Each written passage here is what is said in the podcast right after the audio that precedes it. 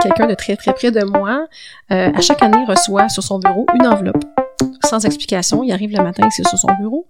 Euh, ouvre l'enveloppe, montant substantiel de boni, ce que ce que ce qu'il ou elle appelle un boni. À chaque fois, je dis attention, c'est la rémunération variable, ça varie, da, da, non, non, ça va, ça va. Euh, et là, ça fait 20 ans que l'entreprise en paie, euh, en versé. L'année passée, aucun petite enveloppe. donc, ça crée beaucoup, beaucoup de départs, dont des VP, euh, c'est une grande organisation. Donc, ça peut créer des effets inverses et pervers quand, en fait, on veut récompenser, reconnaître. Bienvenue à l'épisode 15 de Culture Inc., le podcast qui explore ce qui définit et influence la culture d'entreprise. S'il y a bien un sujet qui est quelquefois tabou, quelquefois sujet de conflit et très souvent très peu expliqué au sein d'une entreprise, c'est le sujet de la rémunération. Dans cet épisode, je m'entretiens avec une experte et une passionnée de ce sujet et on tente de comprendre comment des entreprises peuvent bien ou moins bien maîtriser cette réalité qui existe dans toutes les entreprises. Donc, voici l'épisode 15, Rémunération et culture avec Mélissa Pilon. Oui, alors mon nom est toujours Mélissa Pilon. Alors, je travaille principalement euh, dans un rôle conseil, d'accompagnement et de formation pour toutes les équipes RH, euh, aussi les dirigeants d'entreprise pour faciliter et surtout simplifier la gestion de la rémunération parce que euh, faut pas se le cacher, la rémunération, c'est un mélange d'art et de science, alors ça prend aussi une certaine éducation, je le dis pas ici euh, péjorativement. Euh, puis aujourd'hui, je travaille pour une boîte de consultation que j'ai fondée qui s'appelle euh, Rémunération Éco. Avant de me lancer, j'ai travaillé pour aussi des organisations québécoises, canadiennes et internationales pendant huit ans. Et depuis sept ans, j'œuvre dans le merveilleux monde de la consultation. puis je dois avoir accompagné je dirais près de 300 entreprises. Alors de la rémune, j'en mange presque pour déjeuner. Et qu'est-ce qui a fait que tu t'es intéressé principalement ou particulièrement à la rémunération? Euh, J'aimais beaucoup le côté, c'est sûr, j'ai étudié en gestion des ressources humaines à la base, donc le côté humain euh, et de faire parler euh, les chiffres euh, grâce à l'humain aussi, euh, puis de l'aider à pouvoir prendre des décisions aussi. Donc c'était par choix que j'avais choisi ce, parce que tout m'intéressait, mais j'ai choisi le meilleur des deux mondes, des ressources humaines selon moi, à mes yeux, à mes yeux à moi. On viendra à explorer qu'est-ce que de la rémunération principalement, mais avant la petite question signature du podcast, euh, parce que Culture Inc, ça parle de culture d'entreprise. Pour toi, c'est quoi de la, de la culture d'entreprise? C'est quoi ta définition de culture organisationnelle? Excellente question. C'est certain que moi, je suis euh, plus euh, imagée dans la vie. Alors, je répondrai en premier lieu par une image. Je dirais que c'est euh, l'ADN, donc une image d'ADN.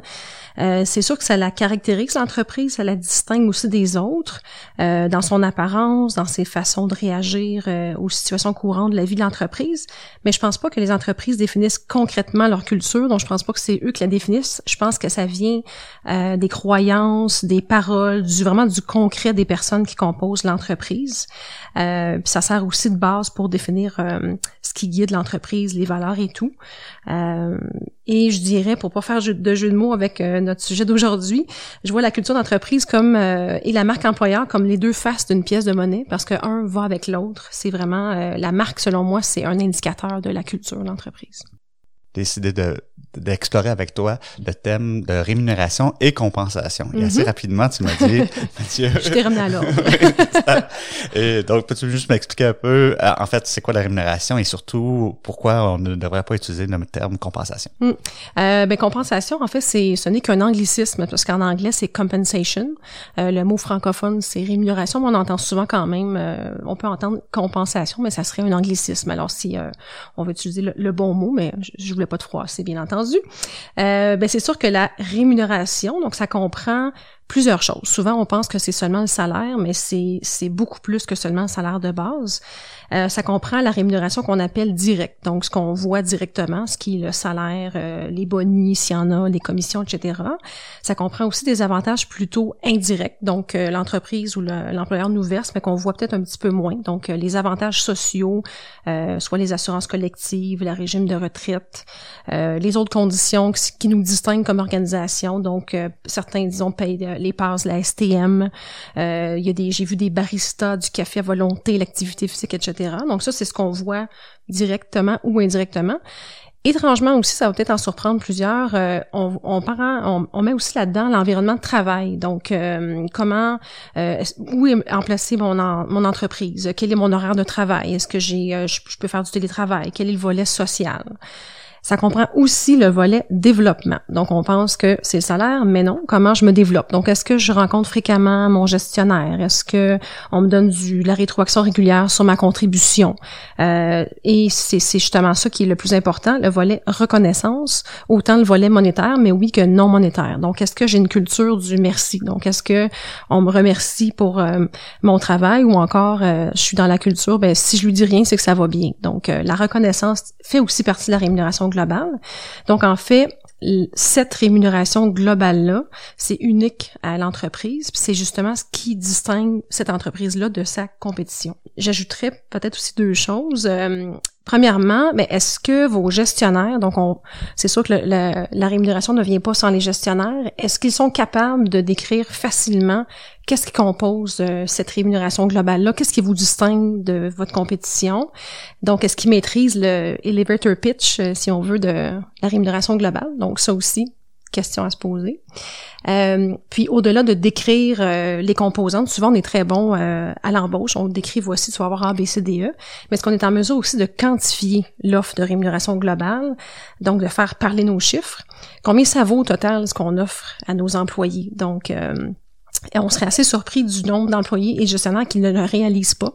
Souvent, une offre, euh, disons, je donne un salaire, exemple, de 50 000 euh, Parfois, une autre entreprise euh, donne un salaire moindre, mais au total, quand on additionne ce qui compose, l'offre, elle est plus généreuse.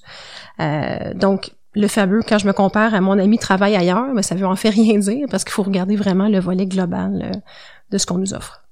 À t'écouter, en fait, j'ai ouvert, j'imagine que comme les auditeurs aussi, ont, ont découvert différents axes qu'on pensait absolument pas faisant partie de la rémunération.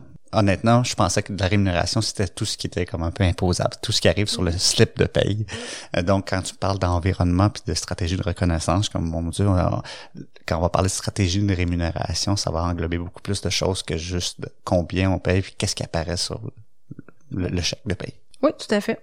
Puis c'est tout est question de choix. Donc certaines entreprises vont choisir, euh, vont miser plus sur le direct indirect, sans euh, pointer euh, personne, mais une, image qui frappe, disons la STM. Donc eux ont fait le choix de miser sur le salaire de base et les avantages sociaux. Mais une autre entreprise, disons Walmart qu'on connaît tous, mais eux misent sur l'environnement de travail, le volet reconnaissance, le développement. donc c'est vraiment un choix d'entreprise. On n'est pas nécessairement obligé de payer des salaires, disons au-dessus du marché. On en reparlera tantôt, assurément mais c'est vraiment euh, un choix et comment on diffuse après euh, à nos employés. Est-ce que y a différents, mais là, tu la porte, de, différentes entreprises qui ont différentes euh, stratégies. Parlons-en. Est-ce que, quel type de stratégie de rémunération que, que les entreprises peuvent ont comme choix ou qu'offrent régulièrement? Oui, bon, mais alors ça, c'est vraiment le, le, vif du sujet. Euh, ma réponse sera assurément plus longue peut-être que tes autres questions, mais tu vas voir, ça, ça nous fera pas mal. Donc, avant de commencer, euh, c'est certain qu'il n'y a pas de formule universelle. Comme je le disais, c'est faut trouver notre formule optimale et unique à, à, notre entreprise. Euh, bien sûr, il faut que ça soit lié à qui on est comme entreprise, à nos valeurs, à notre culture. Donc, quelle que soit la formule qu'on retient, à mes yeux, il faut vraiment que la perception d'équité et l'équité elle-même, ça, c'est des incontournables. Euh, sans surprise, les employés euh, se comparent entre eux, donc ils, se comparent euh, en termes de contribution. Donc, ce que moi j'offre à l'entreprise, ma compétence, ma scolarité, mon expérience, mon rendement, ils vont comparer ça à ce qu'ils vont recevoir en échange de leur contribution. Donc, on parle de la rétribution. Donc, le salaire, comment mon salaire évolue, ma progression de carrière, etc. Euh, donc, en comparant ça, si l'employé perçoit que cet échange-là est inéquitable, ici on parle de perception. Donc, si on il perçoit que c'est inéquitable, mais c'est sûr qu'il va tenter par lui-même de réduire cet écart-là. Et là, la conséquence pour les entreprises, ben c'est sûr que la personne peut arriver à transformer ou même déformer mentalement euh, cette euh, contribution et rétribution là exemple va dire ben moi je suis sous-payé ou ben, je travaille bien trop fort pour pour le salaire que qu'on m'offre donc ça c'est un des effets euh, pourrait aussi changer véritablement sa contribution. Exemple du nivellement par le bas ou en bon québécois, il s'assoit dessus. Donc vraiment de dire bon, je mets pas, je mets peu d'efforts, pourquoi je me forcerais? C'est ma perception qui est, qui est comme ça. Euh, aussi effet euh, qu'on aime moins, changer d'emploi. Donc souvent c'est évidemment les meilleurs qui partent la plupart du temps. Donc si on perçoit inéquitable ici. Euh, puis je dirais peut-être d'autres effets qu'on voit souvent, bon, l'absentéisme, bien sûr, ça c'est euh, ça fait mal aussi. Puis parfois même le vol de temps et d'argent. J'ai même vu euh, un cabinet de dentiste où il y avait des techniciennes qui se sentaient sous-payé. Donc, il avait commencé à voler les brosses à dents. C'est un détail, mais c'est... Ouais, donc du, du vol... Quand tu disais du vol de temps, c'est quoi du vol de temps? De dire, ben je pars, euh, mon horaire est de 9 à 5, je pars à 4h30, je dis pas à personne. Euh, j'ai mis l'exemple en tête, là, mais euh, oui, tout à fait, c'est vraiment de voler du temps à, à l'ampleur. C'est dans cette optique-là que je mentionné. Donc, la stratégie ultime pour structurer, mais ben, c'est sûr que c'est de se préoccuper de l'équité. Donc, on parle de forme d'équité. Donc, ceux qui ont étudié en ressources humaines vont sourire parce qu'on on parlait d'équité interne, externe et individuelle, mais encore. Ce que ça veut dire concrètement, euh, le premier, c'est dans le fond le volet à l'interne. On va venir ici comparer les exigences et les responsabilités de nos postes. Donc ici, on n'évalue pas des personnes, mais bien des postes. Euh, pour, on veut choisir vraiment des éléments de mesure qui sont jugés importants pour tous les postes dans, notre organisation, mais à des degrés différents, et pour lesquels on est prêt, entre guillemets, à en payer le prix. Par exemple, euh, quelle est l'envergure des impacts, euh, des décisions euh, que, le, poste doit prendre, en fait, le titulaire du poste doit prendre sur l'image, la clientèle, les projets? Est-ce que c'est facilement corrigible ou encore ça peut être majeur? Est-ce que dans certains postes, la mise à jour des connaissances est plutôt stable, alors que pour d'autres, vraiment, on demande une mise à jour en continu? Euh, l'expérience, la fameuse expérience, est-ce que pour ce rôle-là, on demande une expérience minimale ou encore une vaste expérience est requise? Donc, ces facteurs d'évaluation-là vont venir renforcer puis expliquer justement pourquoi certains postes sont de plus grande envergure puis d'autres le sont moins. Pas que les postes sont moins importants, mais qu'ils sont de plus grande envergure aussi. Euh, petite parenthèse aussi pour les niveaux de poste. Souvent dans certains postes, on constate, j'appelle ça des multirôles. Donc par exemple un programmeur, un programmeur, mais encore. Euh, est-ce que il y, a, différents niveaux? Est-ce qu'on a des attentes différentes euh, pour certains niveaux de programmeurs? Donc, par exemple, euh, je peux progresser dans mon entreprise. Ici, tu peux commencer comme développeur. Ensuite, je peux progresser vers un programmeur spécialiste.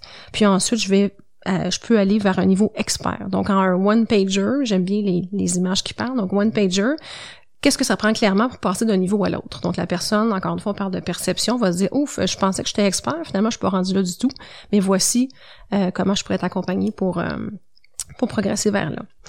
Euh, c'est sûr que le gestionnaire, je le disais tantôt, c'est le cœur, donc euh, impliquez-les dans la démarche, mon, mon, mon conseil ultime, euh, même autant dans la dans l'évaluation des, des, des postes, dans le fond, dans la, cette classification-là à l'interne, parce que et aussi même des employés, parce qu'ils vont vraiment mieux comprendre comment ça fonctionne. Parce que souvent, et j'y arrive, quand on, on pense à rémunération, on pense au marché. Donc là, on a vu l'interne, et justement, on arrive au marché, qui est l'équité à l'externe, le fameux marché. Sûrement que toi aussi, ça, as déjà toi-même fait des recherches euh, sûrement sur euh, les internets. autant en tant que, que contributeur qu'en tant que gestionnaire pour essayer justement de comprendre le marché. Oui, c'est ça. Donc ça, c'est vraiment euh, une boîte noire parce qu'on veut valider l'équité à l'externe. Donc on compare nos postes au marché de référence. Donc ce n'est pas la valeur de la personne, mais c'est la valeur des postes euh, qu'on vient comparer au marché. Euh, parce que le réflexe ultime est premier quand on comprend pas comment ça fonctionne, mais c'est sûr qu'on va chercher notre valeur à nous. Donc, disons, moi, j'ai 15 ans d'expérience, mais je cherche des rôles qui ont 15 ans d'expérience. Donc, euh, pour faire aussi un, parallèle, plus jeune, dans une ancienne vie, j'étais agent de bord dans les avions. Puis la question qu'on posait, qui venait très souvent quand on était en vol, c'est on est rendu où ici? Donc, euh, je, réponds à la même chose à la question qui m'arrive aujourd'hui dans ma vie professionnelle, c'est ça vaut combien un comptable ou un directeur des finances au marché? Mais la réponse, c'est j'en ai aucune idée. Le marché, tout seul, ça ne veut rien dire. Euh, je vais peut-être en faire sursauter quelques-uns, là. Sûrement, dont moi. Parce que le marché, mais encore, donc il faut s'attarder à plusieurs aspects, donc il faut avoir une réflexion. Un, à quel marché, c'est quoi notre marché visé ou nos marchés de référence visés? Est-ce qu'on veut se comparer euh, à des types d'industries, donc en services professionnels TI, euh, ingénierie? Est-ce qu'on veut se comparer à des tailles euh, similaires, plus grands que nous, plus petits que nous? Est-ce qu'on veut se comparer pour une région précise? Est-ce que des employés de Montréal et de Québec, c'est la même structure de rémunération on va appliquer un volet régionalisation? Est-ce qu'on a la même stratégie pour tous les postes? Parce qu'on n'est pas obligé d'aller regarder au marché le même segment de marché pour tous nos postes.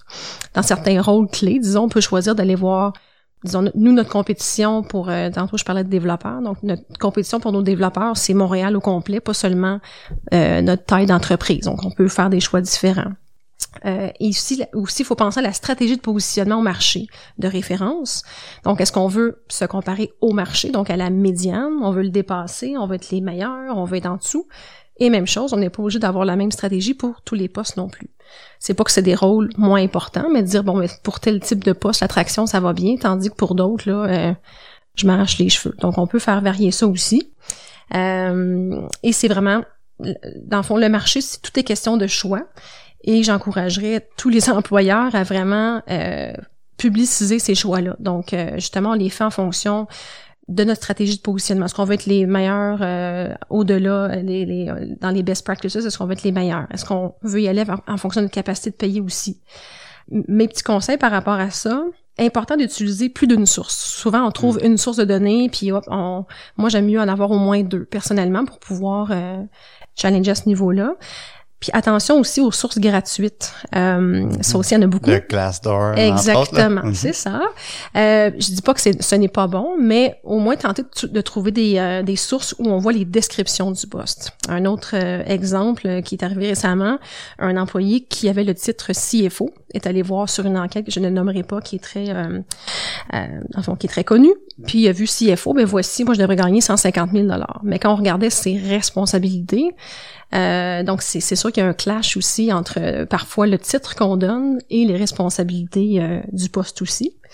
il peut même aussi arriver qu'on je vous encourage aussi à créer vos propres postes. Souvent dans des PME, même dans des grandes entreprises, il y a des, des, cas où des postes n'existent pas. Donc, par exemple, 60% du temps, ce poste-là, c'est un développeur expert, puis 40% c'est un gestionnaire de talent. Donc, parfois, on peut aller créer des rôles combinés qui n'existent pas. Euh, partagez aussi vos sources avec vos employés. Donc, c'est sûr que c'est là où on se fait le plus euh, challenger ou euh, euh, en français questionner, si on veut. donc, c'est quoi notre choix de positionnement? C'est quoi nos sources? Est-ce que nous, on veut se payer, on est on paye en haut du marché, en dessous, pourquoi? Ça va éviter aussi des oui, mais mon ami travaille chez CGI puis il gagne Y là aussi. Mm-hmm. Et autre chose très important, comment on peut se comparer au marché alors qu'on sait rien sur le contenu du poste, les exigences, le niveau.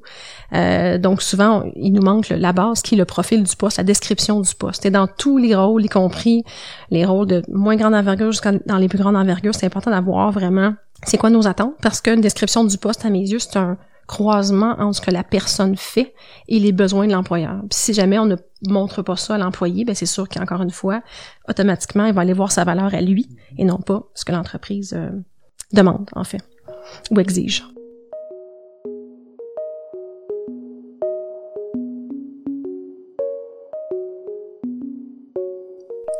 Ouvert la porte de, de dire, euh, tu parlais d'un CFO euh, euh, qui, qui, avait un titre puis qui est allé voir les fameux titres. Oui. Est-ce qu'on peut en parler un peu? J'ai même osé, j'ai même pensé peut-être en faire un épisode, mais je pense que ça, c'est tellement lié à la compensation, ou, pas la compensation, Merci, la rémunération. Tu peux dire compensation. que J'aimerais ça t'entendre là-dessus, que c'est où la place du titre mhm. euh, et le lien qu'il y a à, la rémunération? Oui, mais finalement, peut-être tu pourras en faire un épisode. Mais bon, à titre de, ma, ma, perception à moi, mhm. du moins, je vous dirais, attention parfois aux attentes qu'on peut créer avec des titres. Euh, Parfois, je recommence souvent, on donne des titres pour faire plaisir, pour reconnaître un employé de longue date, quoi que ce soit, ou une demande euh, qu'il y a eu. Euh, c'est sûr que si quelqu'un cherche l'avancement dans sa carrière, mais ben, c'est facile pour lui, ben on va donner le titre de directeur, par exemple.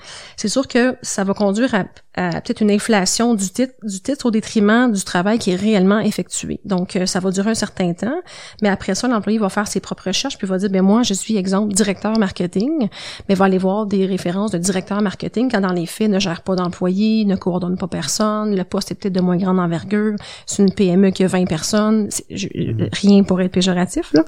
Donc c'est sûr que euh, ça, ça, ça, nous nuit un petit peu au niveau des titres. Donc attention euh, au niveau des titres. J'en conviens que dans certains cas on n'a pas le choix. Par exemple, euh, quelqu'un qui est aux ventes, si on l'appelle vendeur, ben les clients ne voudront souvent mhm. pas lui parler. Il faut que ce soit au moins directeur des ventes à, à, cet effet-là. Mais dans certains cas, ce que je, ce qu'on fait souvent, ce que j'ai déjà vu, euh, c'est qu'on peut avoir un titre à l'externe, puis un titre interne qui pour qui est pour notre euh, qui est propre à nos familles de poste et pour l'évaluation de, de, tout le reste. Et encore une fois, faut quand même le, mentionner à, l'employé. Puis aussi par rapport au titre, euh, vous allez probablement sourire, mais il y en a plusieurs qui vont se reconnaître. On voit de plus en plus des titres comme euh, exemple Ninja, Rockstar, euh, euh Guru, etc. Donc ça aussi, pour avoir une idée de combien on rémunère ces personnes-là, mais il faut avoir une idée de ce que fait notre ninja en fait. Donc il faut décrire ses responsabilités euh, à cet effet-là. Donc voilà mon mon, on dit, mon tout cent sur les, les titres. Tantôt, tu as parlé d'envergure. J'aime ça, euh, cette expression-là, l'envergure mm. euh, du rôle et des facteurs d'évaluation à l'interne pour l'équité interne. Oui.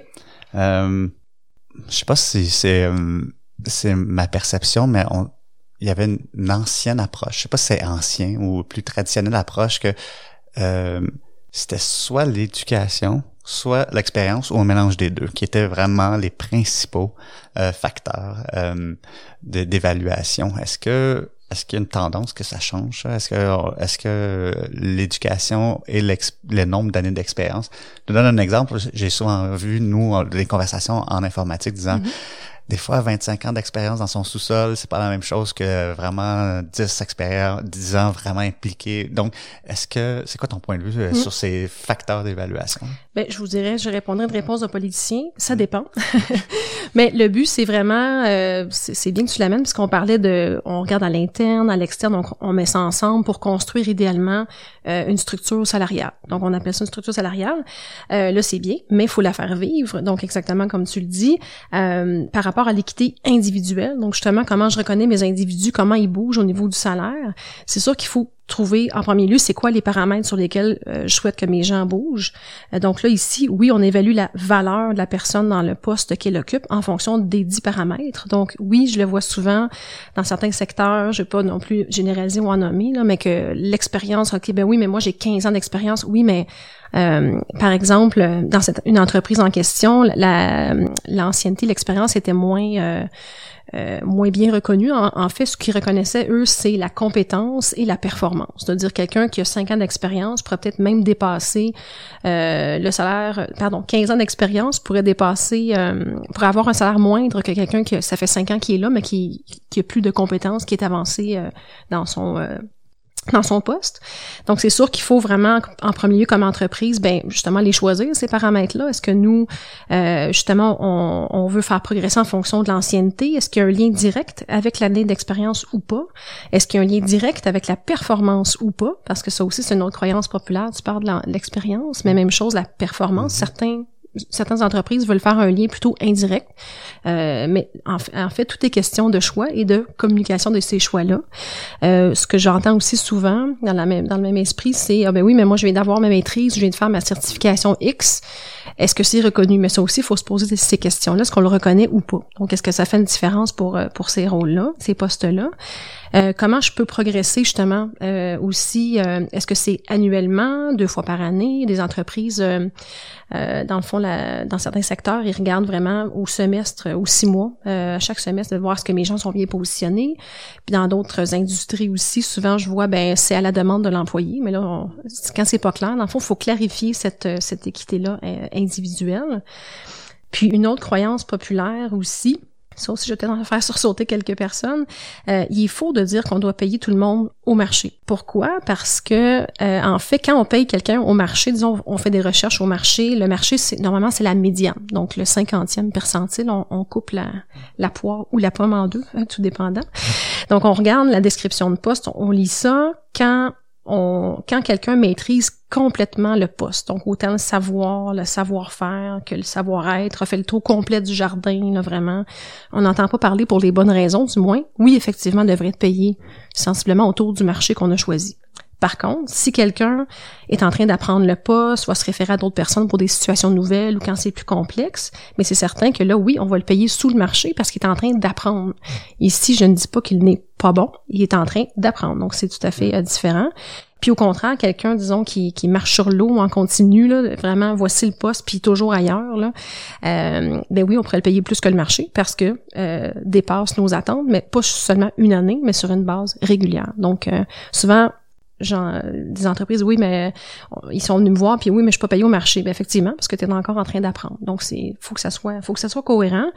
Donc, c'est sûr qu'il faut à mes yeux, à moi, communiquer et fréquemment les choix qu'on a fait, la politique, comment ça fonctionne. Ça évite justement de dire, ben oui, mais moi où j'étais avant, euh, on mm. reconnaissait mon expérience, quoi que ce soit. Donc, euh, et former aussi vos gestionnaires. Je reviens encore avec les gestionnaires. C'est pas des, des, pompiers, là, mais c'est des premiers répondants presque, parce que c'est eux qui sont au front, mm. qui répondent aux employés. Donc, faut un minimum qu'ils soient capables d'expliquer ces choix-là.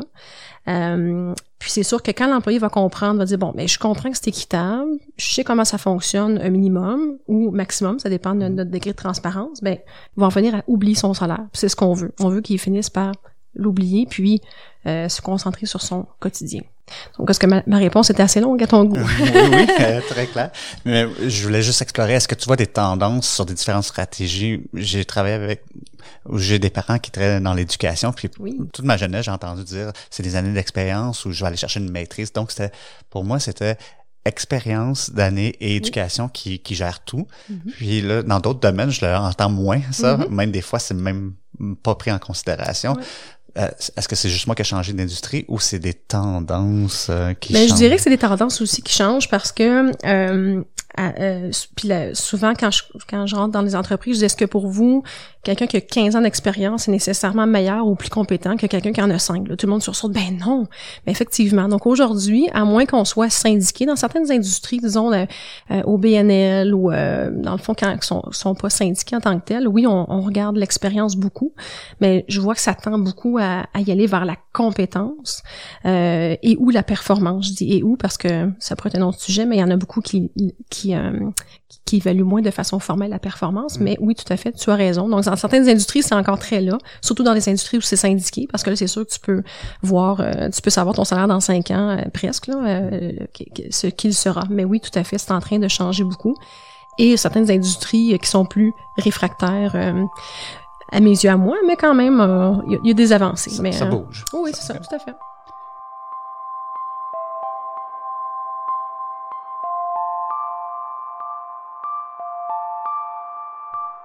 On parle de culture dans, dans chez Culture Inc. Mm-hmm. Euh, rémunération, euh, certainement, ça a un lien sur la qualité que les gens ont euh, entre eux et avec leur entreprise.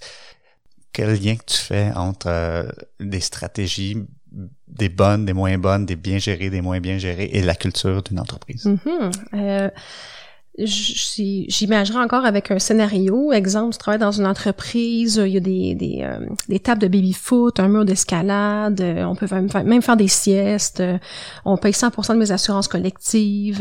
D'ailleurs, j'ai même vu quelqu'un qui avait une application sur son téléphone intelligent pour s'assurer que tout le monde avait complété sa feuille de temps. Puis quand c'était fait, ben, le frigo à bière s'ouvrait. Donc, bref, j'ai vu de tout. Hein. Donc, mais la politique de rémunération, ben c'est flou ou inexistant. Je sais pas si je suis bien payé. Je comprends pas comment ça fonctionne. Donc c'est sûr que fouiller sur, comme tu disais tantôt, fouiller sur Glassdoor, c'est sûr qu'on voit, je vois beaucoup de commentaires flou, inexistant. Je comprends pas comment ça fonctionne. J'ai aussi entendu souvent, mais va voir le boss, il va te le donner. Ça, le fameux boss va te le donner. Là, puis les gens se parlent. souvent, je je l'entends, je le vois. Et je, je, je le, oui, je le vois, c'est un vrai mot. Euh, j'ai aussi vu quelqu'un qui travaillait dans un centre d'appel, euh, qui avait des, des doutes sur le, dans le fond, c'était partagé, là, qui avait des doutes sur euh, la perception d'équité justement, qui avait ouvert toutes les enveloppes de slip de paye. il travaillait la nuit, donc ça avait créé une, une petite révolution. Donc bref, le lien avec la culture, comment on veut comment on, veut-on construire une marque d'employeur qui est forte? Mais c'est sûr commencer par bâtir une marque payeur, je dirais, qui est solide. Une marque payeur. Ouais, je viens d'inventer ce mot-là. Votre marque payeur, c'est euh, justement la perception qu'ont vos employés actuels et vos futurs employés sur le salaire et les avantages de votre entreprise. Euh, puis même, on pourrait demander, euh, situation hypothétique, si on demandait à un candidat potentiel euh, qui demandait à vos employés, euh, comment trouves-tu, toi, la rémunération et les avantages sociaux chez vous? Est-ce que vous savez vraiment ce qu'il répondrait? Donc, c'est sûr que si la réponse est non, ben, c'est sûr que ça pourrait avoir de l'impact sur votre recrutement, votre capacité de rétention, donc ultimement sur votre marque employeur. Donc, euh, c'est sûr qu'au-delà de la, de la paye, en guillemets, à mes yeux, il faut s'attarder aussi à comment on parle de rémunération de nos employés euh, et comment on la gère. Donc, il y a deux sentiments à éviter ou qui peuvent qui a un lien fort, c'est le sentiment d'inéquité ou d'injustice. Mhm. Puis de ce que je comprends aussi, c'est la confusion de non-compréhension. Exactement, oui. Parce que c'est sûr que l'humain étant ce qu'il est, si on, on, est laissé dans le, dans le gris ou dans le flou, euh, ben on va aller chercher nos réponses. Et la plupart du temps, mais ce n'est ce n'est pas la bonne réponse parce que quand on nous dit rien, on, on va on va trouver l'information euh, qu'on croit qui est la bonne. Ça peut peut-être même causer des, une certaine culture de quand tu as mentionné aller voir le, le président ou le boss mm-hmm. euh, de de se poser la question là. Faut-tu que, que je prouve quelque chose? Faut-tu que je montre que ça doit créer des, des pas des sentiments de compétition là mais vraiment dire de bomber le torse puis dire moi je veux plus d'argent donc je veux je, je, je vais soit écraser les autres ou je, suis vraiment comme en mission personnelle pour avoir euh, plus. Donc ça doit créer des drôles de liens entre, entre les employés aussi. Oui tout à fait. Puis euh, je dis toujours aux entreprises avec lesquelles euh, je collabore, mais c'est en, en, à mes yeux, à moi, en rémunération, tout doit pouvoir s'expliquer. Euh, donc, si quelqu'un rentre dans votre bureau puis vous demande mais pourquoi lui est payé plus que moi, ben il faut trouver une réponse. Non, pardon, il faut avoir une réponse intelligente et cohérente à lui donner. C'est sûr que des exceptions, il peut toujours en avoir, mais quand même, il faut que ça puisse s'expliquer. Euh, ces, ces choix-là. T'ouvres une porte, euh, c'était pas dans le script, mais je voulais juste euh, que euh, peut-être l'explorer. Ouais. Je me rappelle plus où. c'était soit un livre ou soit un article qui disait votre structure de rémunération devrait être claire et équitable, mais il y avait comme un petit point d'interrogation, pas un point d'interrogation, une petite étoile qui disait, mais le top 5% devrait pas, être capable de suivre dans le sens qu'il y a des entreprises, peut-être c'est au niveau startup ou en informatique, qui dit il y a un échelle à un moment donné d'une superstar où il y a quelque chose qui va avoir un impact fulgurant sur l'entreprise, puis ça rentre juste pas dans la structure. Oui. tu un point là-dessus? Oui, j'ai un point de vue là-dessus. Euh, tu as bien fait des lectures. Puis je pense pas que ça encore fait beaucoup aujourd'hui, mais on, notre grande équipe de trois personnes, on a commencé à en faire parce qu'effectivement, dans certains, certains secteurs, euh, la structure salariale classique, disons, euh, mais classique, on regarde à l'interne, externe, etc., ça fonctionne pour la majorité de nos, nos postes. Par contre, effectivement, dans certaines industries, je dirais même jusqu'à 20% là, que de dire ça, ça fonctionne pas. Un exemple, il y a quelques années, euh, je ne pas l'organisation, mais il y a une, organisation qui avait recruté beaucoup de programmeurs euh, .NET et SharePoint. Euh, à l'époque, c'était, euh, disons qu'il y avait une petite bulle là-dedans. Donc, ce qu'ils ont fait, c'est qu'ils ont triché les évaluations de poste à la hausse pour que ça fitte dans les échelles, exactement ce que tu mentionnais. Et là, ben, cinq ans après, ils sont pris avec parce que le marché, la bulle a descendu quoi, et quoi que ce soit. Donc, ce que je conseillerais, c'est d'avoir vraiment, oui, avoir une structure de base, mais d'avoir peut-être, peut-être oui, pour 10-20% de, de, nos postes, une approche plus pinpoint structure donc euh, en, français, une approche de marché. Donc pour ces postes-là, et les nommer lesquels, donc en comité de direction, nous on a, disons ici chez nous, on a cinq postes, que ces postes-là, on va appliquer une prime de marché, parce que justement les échelles, ça ne fonctionne pas. Il y a une bulle euh, là-dedans.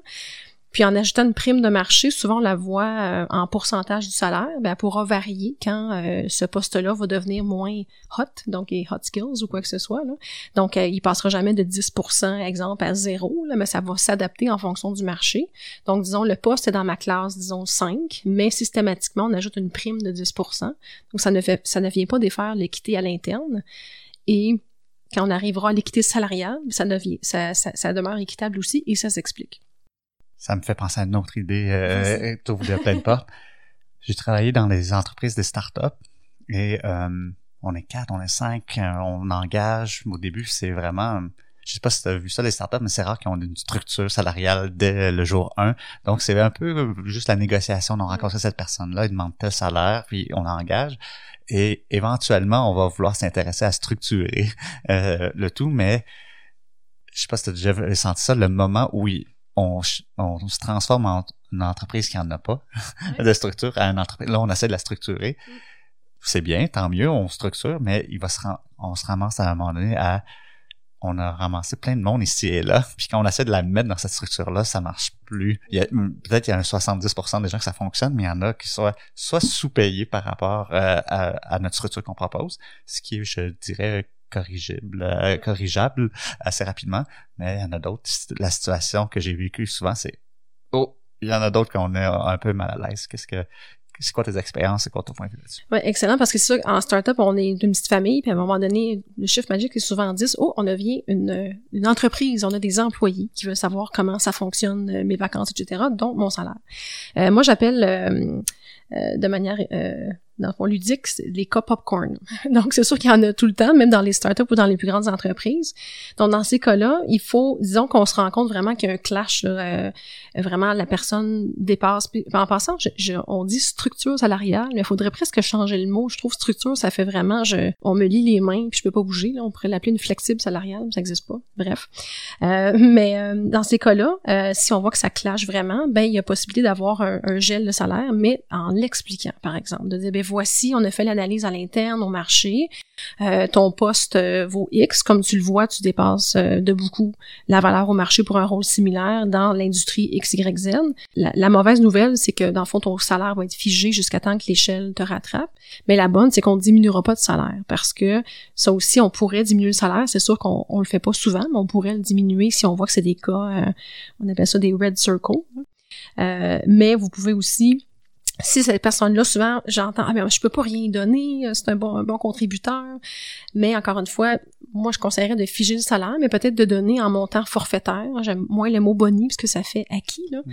Disons, tu aurais eu, euh, disons, 2-3% mais je te le donne en montant forfaitaire. Puis si vous voulez aller plus loin, de dire, ben, ce montant-là, tu peux le prendre en argent, tu peux le prendre en congé, donc l'achat de congé, ou le mettre dans un REER. Donc, d'offrir de la flexibilité, euh, de lui laisser l'opportunité de choisir. Puis, voilà. Donc, ça serait mon, la fameuse diminution de salaire, est-ce que tu y crois? Moi, je l'ai, on l'a quelque fois, puis ça n'a pas eu de très bon. C'est des fois accepté sur le coup, puis on dirait que. Le CV est prêt, hein? Le CV est prêt à mm. envoyer, oui, tout à fait. Non, il y en a peu. Euh, la plupart dans deux, disons deux dossiers, deux organisations sur les 300, il y a eu une diminution, et parce qu'il y avait aussi le volet capacité de payer qui était pas là. C'était même l'équipe de direction euh, qui avait accepté de diminuer leur salaire euh, aussi. Mais on le voit presque pas. Parce que ça fonctionne pas Non, mais c'est sûr que si, par contre, dans les cas de rétrogradation, donc on a, euh, exemple, euh, je suis soudeur, je, je deviens chef d'équipe, je n'aime pas gérer des gens ou euh, je sens pas que j'ai des compétences, mais si on réintègre le poste de soudeur, mais souvent ce que je vois c'est qu'on maintient le salaire. Mais là, encore une fois, dans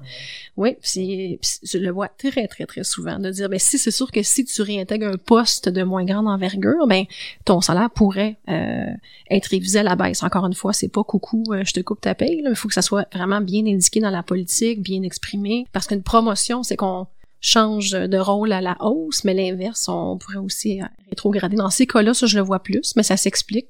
Puis, euh, parce que c'est sûr que si euh, je suis soudeuse, puis mon collègue gagne, gagne 5 dollars, souvent 100 dollars de plus que moi, mais il fait la même job que moi, mais je me poser des questions.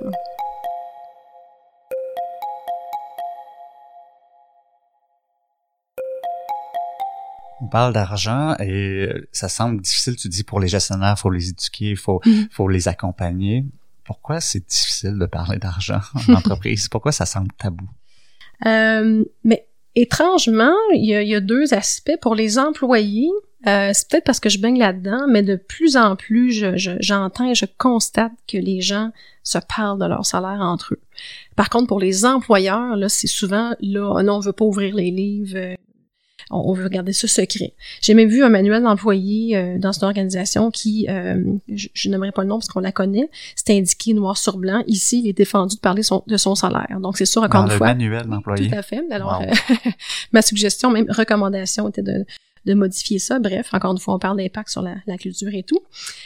c'est sûr que dans notre société, on, on se le cachera pas, on associe souvent notre valeur personnelle à notre valeur marchande, entre guillemets.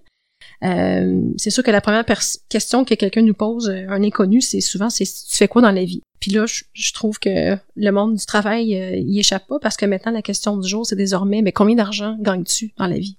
Donc maintenant, avant c'était tabou, maintenant c'est un sujet de discussion quasi banal. J'ai mentionné tantôt, mais c'est certain que si on ne donne rien comme information aux employés, ben ils vont aller la chercher.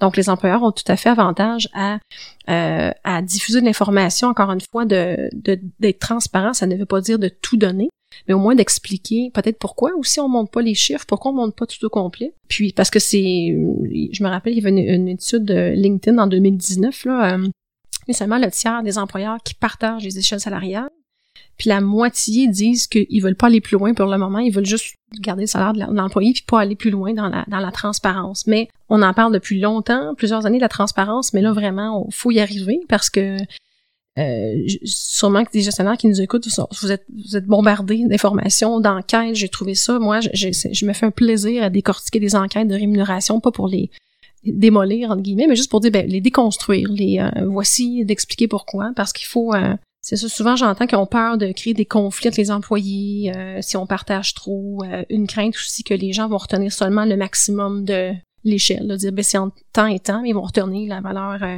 maximale. Ça crée, euh, même j'ai entendu aussi au niveau des négociations salariales. Donc, euh, ça limite les négos, que les compétiteurs vont avoir de l'information sur nos pratiques mais je, je, je travaille et j'ai travaillé aussi avec des entreprises qui sont déjà très transparentes, donc euh, euh, carrément que presque tout est ouvert. Puis même, euh, ça, je vais pas nommer de nom sans avoir l'autorisation, mais ce que je peux dire par contre, c'est qu'il y a Buffer, je sais pas si tu connais, ben oui, ça, c'est tu peux calculer ton salaire, il y a un fichier Excel avec les noms d'employés, leur... Eux, ils ont poussé la transparence au maximum. Exactement, oui. je pense que c'est tout leur revenu, toutes leurs transactions financières, toutes leurs leur salaire et également comment c'est calculé, puis même les taux en différentes villes, parce que parfois c'est très euh, remote. Là. Oui, euh, tout à fait. Donc, je pense... il y a même les noms d'employés, pas les noms de mm. famille, mais voici qui gagne quoi. Puis, euh, donc, c'est sûr que c'est, je pense que les entreprises ne devraient pas avoir peur d'une plus grande, d'une plus grande transparence, sauf si on n'a pas confiance en, en nos pratiques. Puis justement, euh, vous avez ici, je trouve, une belle opportunité pour démontrer aux employés que vous avez fait vos devoirs. Puis euh, on peut y aller aussi à théorie des petits pas, euh, bien sûr en transparence. C'est sûr que si vous avez rien du tout aujourd'hui, puis qu'on ouvre les livres, là, ben c'est sûr y aura une révolution parce que tout ce qu'on qu'on montre, faut l'expliquer. Donc théorie des petits pas. J'ai j'ai vu de tout, donc des gens qui ne diffusent rien et qui expliquent pourquoi et ça va très bien parce qu'ils le disent. Mhm. Et d'autres que c'est complètement ouvert, on, ils voient le, vraiment leur position dans l'échelle, euh, que c'est très ouvert et que ça va très bien parce que justement ils portent pas de, ils, ont du travail qui est fait en amont. Donc ta recommandation, c'est pas vraiment d'être absolument transparent, c'est surtout de d'expliquer pourquoi, d'avoir euh, être capable d'être pertinent, pas pertinent, mais cohérent dans dans au sujet de la rémunération. Oui. Puis pas plus tard que la semaine dernière, je présentais, parce que je propose souvent de présenter euh, aux employés comment ça fonctionne. Euh, puis je leur ai posé la question, je dis, écoutez, là, vous voyez des exemples, tout ça, là, vous posez sûrement, mais pourquoi vous montrez pas les vrais chiffres? Pourquoi on ne voit pas l'information? Puis tout le monde euh, me regardait, mais c'est vrai, donc d'expliquer pourquoi on ne montre pas l'information. De dire, au début, c'est nouveau pour tout le monde. On veut que les gestionnaires aussi s'approprient le message, les, mm. les, les, principes et tout, la mécanique. Puis peut-être l'an prochain, on partagera le min-max, mais dans le fond, d'y aller doucement parce que j'ai j'ai beaucoup d'exemples, mais j'avais euh, une entreprise qui avait rien du tout. a dit ben moi je veux être transparent, donc euh, j'avais donné plusieurs euh, disons petits bémols, mais elle a dit non je vais l'ouvrir quand même. Mais j'ai présenté les échelles intégrales dans le fond à l'écran, plus personne n'écoutait, tout le monde regardait en bas à droite complètement. c'est qui qui est là, c'est moi, puis c'est ah c'est certain. C'est sûr ah. qu'on est humain. c'est ça, on tente de trouver l'information au niveau de la transparence, qu'est-ce que tu y vas jusqu'au propriétaire, au, directeur, au gestionnaire euh, de l'exécutif, ou euh, c'est plus transparence au niveau plus des travailleurs ou des employés? Hum, autre réponse de politicien, ça, dépend. Il y a des entreprises qui disent, ben nous, euh, puis souvent, je leur retourne la question, ben je veux pas que mes gestionnaires voient l'information. OK, sauf que vous voulez que, dans le fond, avoir plus de transparence avec leurs employés, euh, mais pas la même chose applicable pour eux aussi. Donc, mm-hmm. c'est sûr que, c'est ça. Moi, je dis, faut, faut que ça soit cohérent euh, avec qui on est. Encore une fois, si on leur montre pas à nos gestionnaires, mais d'expliquer pourquoi. Euh, puis aussi, je, je, donnerais l'image si euh, plus jeune, j'avais une patronne qui me demandait de sortir une liste d'employés euh, avec les salaires et tout et tout, puis elle l'avait oublié au guichet automatique. Donc cet exemple-là, oh. je l'amènerai à 2020 de dire si on oubliait cette liste-là au guichet automatique, est-ce que tu dormirais bien la nuit? Mm. Euh, avec ça, serais-tu capable d'expliquer? c'est sûr que des exceptions, comme je disais tantôt, il peut mm. en avoir, mais il faut pas avoir une culture d'exception aussi. Mais puis avoir une, dans le fond, les rideaux dans une fenêtre sont pas tout le temps ouverts au complet, donc ils peuvent être aussi entre-ouverts. Puis c'est tout de même tout de même transparent. J'ai parlé à quelques gestionnaires ou propriétaires d'entreprises qui ont fait ce virage-là de transparence et ils ont tous eu la même, euh, à peu près la même euh, commentaire quand eux, ils ont décidé de mettre aussi leur salaire, leur rémunération globale euh, publique et beaucoup d'employés sont venus leur dire je croyais que tu faisais plus donc ça, mm-hmm. le côté opacité crée un genre de fantasme ou de, de d'imagination des fois qui est loin de la réalité. Oui, mais c'est drôle, c'est c'est pas la première fois que j'entends ce commentaire aussi. J'ai même entendu, je pensais, moi je pensais que j'étais sous-payé parce que c'est sûr que euh, c'est prouvé aussi là, l'humain euh, tend à, à, trouver qu'il est sous-payé. Euh, puis je pensais oui que le président ou présidente quoi que ce soit était rémunéré davantage. Mais encore une fois, c'est je trouve ça c'est une belle marque de, de, de confiance envers les employés. Puis oui, voilà.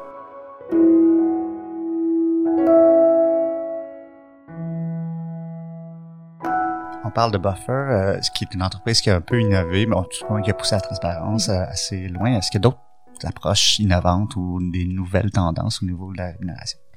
Euh, nouvelle tendance, innovation, ben, je dirais, c'est sûr que hum, oui, euh, bien sûr. J'en ai peut-être trois, quatre qui me viennent en tête. Euh, la première, euh, dans les échelles salariales, disons plutôt traditionnelles, on voit des étendues, là, je vais, je vais essayer de pas trop de technique pour pas vous perdre.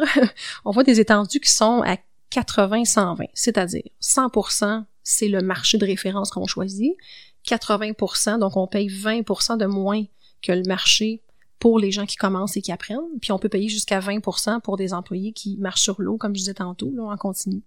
Par contre, euh, 20% de moins que le marché, c'est large. Donc la nouvelle tendance, puis ce que j'essaie de plus en plus de faire, c'est euh, de rapetisser ces écarts-là, de dire on commence les échelles plus haut, parce que c'est sûr qu'un pour des emplois où on, fait le tour du jardin assez rapidement, si tu le pars à 80% donc 20% de moins que le marché, mais ça peut prendre 10, euh, 15 ans, 20 ans avant d'arriver euh, à la valeur du marché quand tu es en pleine maîtrise de ton rôle, et ça fait qu'on oublie des gens aussi. Donc, euh, je sûrement déjà entendu, ah, ben lui, il est arrivant pas, c'est payé plus que moi. Donc, c'est sûr que il faut suivre la cadence. Donc, je vous dirais de rapetisser ou de, de pardon rapetisser les écarts d'échelle. Ça, c'en est une nouvelle tendance. Euh, puis euh, autre, une autre chose aussi, c'est même une croyance populaire, c'est pas nouveau là, mais c'est pas innovant non plus, mais je, le ramène parce que il faut en arriver là aussi. Euh, c'est sûr que la, plupart des entreprises manuellement pour les révisions mettent un, une augmentation salariale de X% qui est découpée en deux volets. Le premier c'est comment tu progresses dans ton échelle, puis l'autre c'est le fameux coût de la vie. Mais c'est sûr que euh, tout ça, ça se termine par une augmentation, une grosse augmentation, pour, être si ironique, de 2,5% Parce que le marché, euh, disons, au Québec, les augmentations, euh, je parle pour toutes les entreprises, ça n'a pas tant varié que ça dans les dix dernières années. Donc, on peut s'attendre à une moyenne 2,5 à 2,8 en moyenne. Donc, imagine le scénario suivant. Toi, t'es super bon, là, t'es vraiment cette année, tu t'es démarqué, je te donne 3% La personne va faire Ouh. Donc, c'est pas suffisant. Donc, dans certains cas, donc, ce que je veux dire, c'est que prévoyez-vous une autre enveloppe pour des rattrapages salariaux? Et ça, ce n'est pas une seule année, c'est toutes les années. Il y a des gens qui vont progresser plus rapidement. Euh, c'est sûr que pour nos meilleurs les retenir, si on, les suit, donc à chaque année de voir où est-ce qu'ils sont payés dans l'échelle et où ils devraient être payés dans l'échelle. Parfois, le, 3%, même souvent, ce n'est pas suffisant pour certaines personnes, les joueurs clés, entre autres, qu'on veut retenir. Euh, c'est aussi prouvé euh, que pour susciter, disons, un engouement, l'augmentation, ça devrait être au moins 7 à 8% pour créer un effet. Euh, par contre, c'est aussi euh, prouvé qu'après deux semaines, c'est oublié, ça c'est autre chose.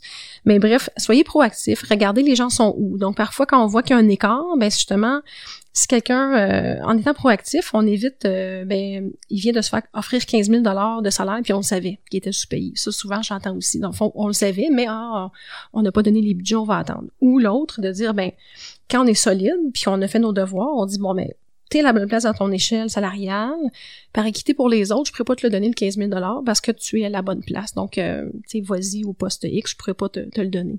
Parce que quand on donne, souvent, les gestionnaires, on veut pas mal faire, mais ah, c'est souvent le chiffre magique, c'est 10 000. comme je, je me suis fait offrir 10 000 ailleurs, mais on va y donner. Mais c'est quoi le message qu'on envoie euh, aux, euh, à nos employés qui sont déjà là, première des choses, parce que les gens se parlent.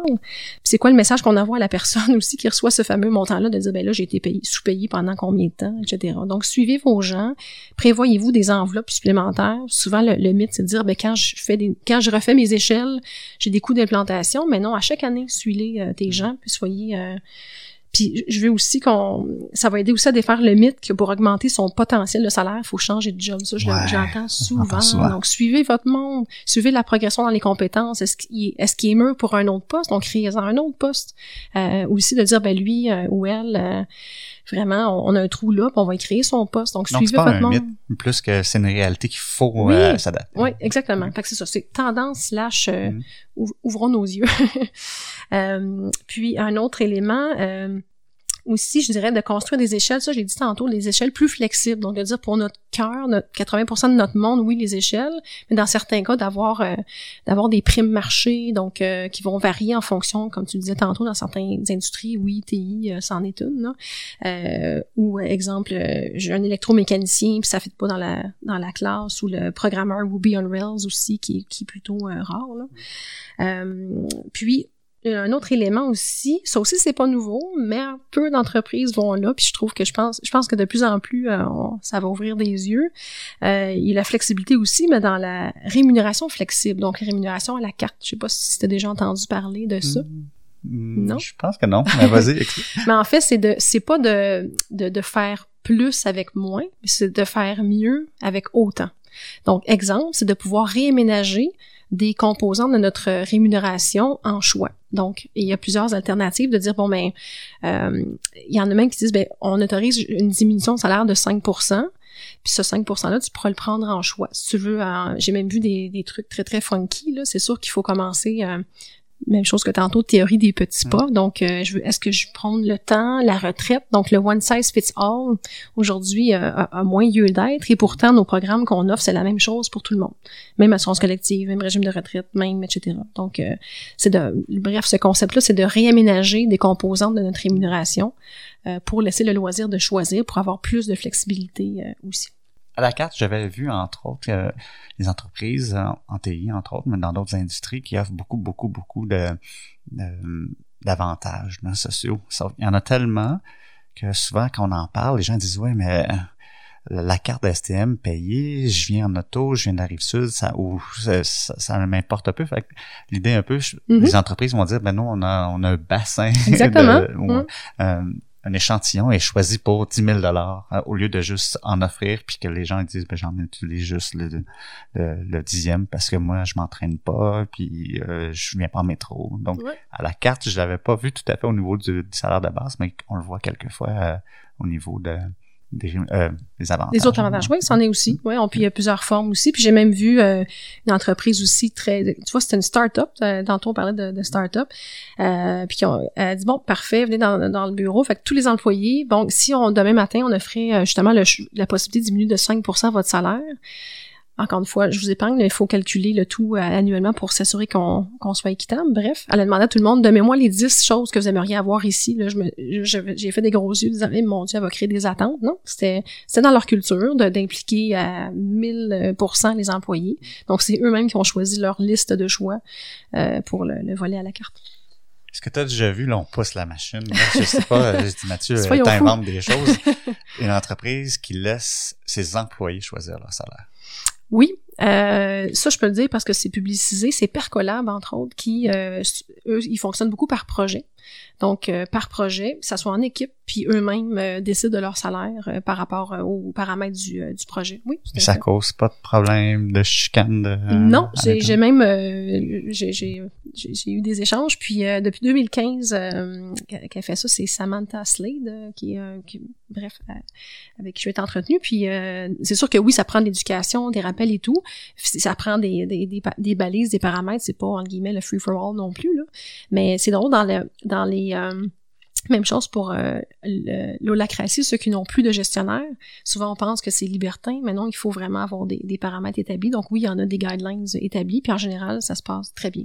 Hmm. Ce que, ce qu'on- ce qu'on Donc, une dit. autre pratique innovante au niveau de la rémunération. Exact. Bonus, euh, partage de profit, euh, euh, équité. Euh, c'est quoi ton point de vue là-dessus? Il y a des tendances, il y a des impacts au niveau de la culture? Euh, oui, les, les, tantôt je disais le fameux marché, je pourrais dire les fameux bonnies. Euh, ça aussi, on peut pas s'improviser là- là-dedans parce que souvent ça crée l'effet inverse de ce qu'on veut parce que le, le boni ou la rémunération variable, je fais attention au mot boni parce que ça aussi, c'est peut-être pour défaire un, un petit mythe. Le boni, c'est quelque chose qu'on connaît à l'avance euh, et qui, oui, acquis. Donc, exemple, un boni de rétention, euh, je, je dis pas seulement ça à toi, mais je l'entends souvent. Euh, boni de rétention, boni de signature, boni de fin de projet, ça, tu connais les paramètres, tu connais le montant. Mais euh, la rémunération variable, ça le dit, ça varie. Donc, ce n'est pas acquis. Ça varie en fonction de paramètres qu'on détermine aussi. Donc, le but de la rémunération variable, c'est de contribuer à la motivation des employés et non pas de motiver, ça va contribuer. Mais c'est pas le premier euh, motif. Le premier motif, le but du moins, c'est d'améliorer la performance de l'entreprise, d'avoir un système comme ça. Euh, c'est sûr qu'on doit majeur, majeur, c'est sûr que ce système-là doit être lié à, votre culture, vos valeurs. On dit, on, fait le lien. Euh, J'ai déjà vu même un, un OBNL euh, qui travaille avec des personnes âgées qui avait un, un système en place et qui crée de la compétition entre les employés. Donc, on, on parle de culture, de travail d'équipe, mais ça venait faire le contraire parce qu'il y avait des objectifs individuels très, très euh, serrés. Euh, même chose, bien communiquer, bien compris pour que ça fasse ces effets-là. C'est la plus grande critique que je peux faire, le fait que les gens ne comprennent pas comment ça fonctionne. Euh, exemple, euh, quelqu'un de très, très près de moi, à chaque année, reçoit sur son bureau une enveloppe sans explication. Il arrive le matin, c'est sur son bureau. Euh, ouvre l'enveloppe, montant substantiel de boni, ce ce que ce qu'il ou elle appelle un boni. À chaque fois, je dis attention, c'est la rémunération variable, ça varie, da, da, Il dit non, non, ça va, ça va. Euh, et là, ça fait 20 ans que l'entreprise en paie, euh, en versé. L'année passée, aucun petite enveloppe. donc, ça crée beaucoup, beaucoup de départs, dont des VP, euh, c'est une grande organisation. Donc, ça peut créer des effets inverse et pervers quand en fait on veut récompenser, reconnaître ou susciter la, Comment on aurait pu éviter ça en, expliquant très clairement que c'est un boni variable versus un boni euh, Oui. Puis même le mot, c'est ça, boni, je tente de le changer mmh. vers rémunération variable. Puis euh, c'est sûr que la première question à se poser face à la rémunération variable, c'est quelle culture on veut créer dans l'entreprise? Ça paraît très euh, théorique, mais on n'a pas idée comment, particulièrement le plan de boni ou variable, bref, c'est une image la culture de notre entreprise. Est-ce qu'on veut, comme tu disais tantôt, partager les bénéfices ou les profits, donc tout le monde est important euh, dans l'organisation, ça aussi, est-ce que tout le monde a le même montant ou ça varie en fonction de l'envergure du rôle, ton, ton, nouveau mot préféré? donc, euh, c'est vraiment, faut, faut se poser des questions aussi et faut, bien sûr, le communiquer. Parce que si c'est basé seulement sur des objectifs d'entreprise, mais ben, c'est sûr qu'on sent loin de, de l'impact de nos actions. Euh, mais souvent, j'aime l'imager. Donc, j'ai déjà fait, disons, un, thermomètre, de dire, bon, ben ici, cette partie-là du thermomètre, c'est vos salaires. Donc, ça prend, on voit beaucoup, beaucoup du thermomètre. Après ça, c'est les frais fixes. Après ça, c'est ça. Donc, ce qui l'excédent, ben, on vous le partage. Euh, donc, c'est ça. tout est dans l'explication. Puis, euh, ça peut justement, oui, avoir un impact sur la culture en fonction de des choix qu'on fait et des finalités de nos explications ou non-explications, finalement. Est-ce que tu proposes une approche différente euh, au niveau de l'équité ou c'est pas mal comme la rémunération variable? Euh, Qu'est-ce que tu euh, Stock options. Ah, le, oui, mais équité, ça, je vous dirais, ça aussi, c'est un autre, un autre paire de manches. Stock options, c'est du long, plus du long terme euh, de la rémunération long terme. Donc, c'est souvent dire, ah, ben, je veux le, le hooker, je veux l'intéresser. Donc, c'est pour des postes clés, des personnes clés. Donc, oui, on peut euh, envisager des formes comme ça. Euh, euh même des entreprises qui, j'ai travaillé dans une entreprise que tous les employés en oui. reçoivent. Oui, même une entreprise dans le secteur de la construction qu'on pense ah très, très traditionnel. Mm. Euh, je pense que 20 actionnaires, c'est des employés, dont il y a beaucoup de femmes en plus. Donc, eux sont très, très hors normes. Donc, oui, pour, dans le fond, c'est de dire, ben, l'entreprise nous appartient. Un exemple que je peux nommer parce que c'est public, c'est CIMA Plus, l'entreprise d'ingénierie. Donc, il y a beaucoup de leurs, gestionnaires, VP, qui sont actionnaires. Ça aussi, ça crée un sentiment d'appartenance, puis c'est la même, dans la même famille.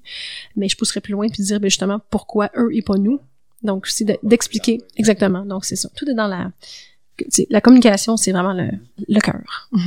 tu nous as donné plein d'informations. Est-ce que si on essaie de, de rendre ça plus global ou plus euh, euh, pas sommaire là, mais euh, c'est quoi grosso modo les bonnes pratiques que tu disais. Il y a des gestionnaires ou des gens d'entreprise qui entendent ça puis qui disent ah, je veux travailler je veux apporter ça dans mm. mon entreprise. Grosso modo c'est quoi les, bonnes pratiques que tu proposes? Euh, je commencerai avec une, autre image ou plutôt mm. un, un, personnage qui est Olivier Schmucker qui est un le journaliste des affaires sûrement que plusieurs le connaissent ici un, chic type. Euh, dans il parlait d'un sondage même deux sondages. Le premier c'était ça a été fait par Robert Half qui disait que le tiers des employés canadiens comptent trouver un emploi d'ici 12 prochains mois dans l'autre qui se ressemble beaucoup, qui est très récent aussi, c'était Indeed, qui mentionnait que c'était aussi le tiers, mais d'ici les 24 prochains mois. Puis ce qu'on posait aussi comme question, c'est si euh, pour rester, qu'est-ce que qu'est-ce que ça prendrait pour que vous restiez au sein de l'entreprise? Dans les deux euh, sondages, 63% euh, versus 51% des employés disaient ben si on me donnait un meilleur salaire, je resterais. Donc, on pourrait dire au premier degré, ah ben c'est simple, on va donner juste un meilleur salaire puis ils vont rester. Mais euh, parce que j'entends souvent, oui, mais on peut pas se permettre de le perdre, donc on va lui donner euh, le, montant de plus. Mais euh, est-ce que c'est vraiment de donner plus d'argent ou plutôt si on avait une politique de rémunération claire en place, des outils équitables pour générer notre rémunération, euh, si on communiquait mieux notre offre globale aux employés, nos choix qu'on fait, comment ça fonctionne, euh, si on répondait mieux aux attentes de nos plus talentueux. Tantôt tu parlais, oui, mais euh, des fois 5% justement, ces talentueux-là, est-ce qu'on les connaît? C'est qui? Est-ce qu'on s'en préoccupe? Est-ce que les employés sentent qu'on fait des efforts sincères pour euh, souligner euh, toutes les contributions individuelles, d'équipe, etc.? Et je te dirais surtout, on pourrait le souligner avec un marqueur jaune si on arrêtait de réagir à la dernière minute. Je, on en parlait en début de ben, hors, hors onde, euh, je reçois beaucoup, beaucoup d'appels, puis c'est souvent 9-1, de dire oh, je perds mon monde, je sais pas quoi faire. Donc euh, soyons proactifs. Oui, ça demande du temps, on se le cachera pas, ça demande des réflexions, ça demande des choix. Mais si on est clair, si les gens, c'est ça, comprennent comment ça fonctionne euh, chez nous, sentent que c'est équitable, ben justement, ils vont oublier le salaire, puis c'est ce qu'on veut, en fait. Et éviter ou enlever le tabou de parler de, de, de, rémunération. Oui, tout à fait on sort euh, de, du podcast ou du sujet de rémunération, est-ce que tu as une entreprise en, espérant qu'elle grandisse? Euh, est-ce que tu as pris des notes, toi, quand tu étais employé? Tu te dis, moi, si j'ai mon entreprise, j'aimerais que ça euh, soit présent ou ne soit pas présent dans mon entreprise? Euh, oui, j'irai avec ce qui est présent. Puis euh, c'est drôle parce que depuis le début, je parle d'image et tout, euh, mais je, je j'irai avec les principes de la théorie de l'autodétermination. Là, tu vas me dire, mon Dieu, elle va de théorie. Là. Ne t'inquiète pas, ça fera pas mal. Euh, c'est c'est pas moi qui ai inventé ça, c'est euh, Jacques Forest. C'est un professeur chercheur à l'UQAM. D'ailleurs, il donne fréquemment des conférences. puis c'est un excellent vulgarisateur. Bref, il dit qu'il y a des il il y a trois éléments communs qui expliquent comment l'être humain fonctionne de façon puis comment il peut être motivé au travail. Euh, ces trois-là sont fondamentaux. Puis j'ai observé dans ma dans ma mon expérience personnelle que quand les trois étaient optimaux, ben oui, ça fonctionnait en termes de motivation puis de, cohérence. Donc le premier, c'est le besoin d'autonomie. Euh, donc est-ce que j'ai une perception dans mon travail que je peux faire des choix? Est-ce que j'ai une marge de manœuvre? Euh, Aussi, est-ce que j'agis en fonction de mes valeurs? Est-ce que je peux être moi-même? Est-ce que je peux être authentique? Donc autonomie s'applique à tous les postes, que tu sois manœuvre euh, ou VP. Le deuxième, c'est le besoin de compétences. Donc, c'est sûr qu'on fixe des objectifs, mais est-ce qu'on est à mesure de les atteindre? Est-ce qu'on a les outils pour le faire? Est-ce que moi, je travaille selon mes forces? Souvent, euh, je dis, oui, mais lui, il est pas capable de le faire, il, veut, peut pas. Oui, mais s'il est toujours en train de travailler euh, à contre-courant de qui il est, c'est pas optimal non plus. Euh, puis le dernier, c'est le besoin, euh, lui, d'appartenance sociale. Dans le fond, c'est de sentir qu'on fait partie d'une équipe, euh, d'un groupe plus large que nous-mêmes. C'est sûr que aussi ça, ça a à voir avec la relation avec notre gestionnaire. On a aussi des, souvent des images de euh, peux-tu me décrire un bon versus un mauvais gestionnaire? Donc ça aussi, c'est c'est sentir qu'on a une appartenance sociale aussi.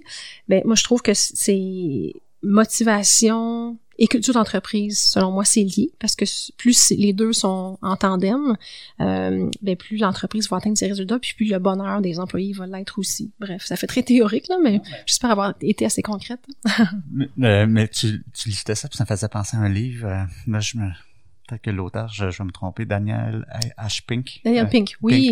Drive, qui exactement. est Purpose, Autonomy et Mastery. Exactement, mais c'est les mêmes principes que ça. D'ailleurs, j'avais pensé le, le nommer, mais je disais, c'est c'est trop old school, non, c'est pas vrai. Mais c'est pour vrai, oui, il y a même une petite vidéo aussi, euh, c'est ça date de, je pense, une dizaine d'années sur euh, YouTube, Daniel Pink, euh, la motivation au travail avec des carottes et des bâtons, mais c'est très dynamique. Oui, tout à fait. Merci beaucoup, Mélissa, de ta présence. énormément de matériel à digérer. Je vais réécouter plusieurs fois même cet épisode-là. les gens seraient intéressés à te suivre ou à te contacter ou à collaborer avec Mélissa. Qu'est-ce qu'ils font? Ah ben ils peuvent aller sur euh, ma page LinkedIn ou sur le site de Rémunération Éco. Ça me fera plaisir. Donc LinkedIn ou site web, euh, mm-hmm. on, tu, tu réponds à ce niveau-là. Parfait. Et encore une fois, merci beaucoup, Mélissa. Un grand plaisir. C'est ce qui complète l'exploration du lien rémunération et culture avec Mélissa Pilon. Ici Mathieu Etu, je vous invite à visiter notre site web cultureincpodcast.com pour plus de détails au sujet de notre invité et des liens mentionnés durant cet épisode. N'hésitez pas à vous abonner à notre podcast sur votre plateforme d'écoute pour ne rien manquer de notre série. Merci beaucoup de votre écoute et on se donne rendez-vous dans quelques semaines pour le prochain épisode de Culture Inc.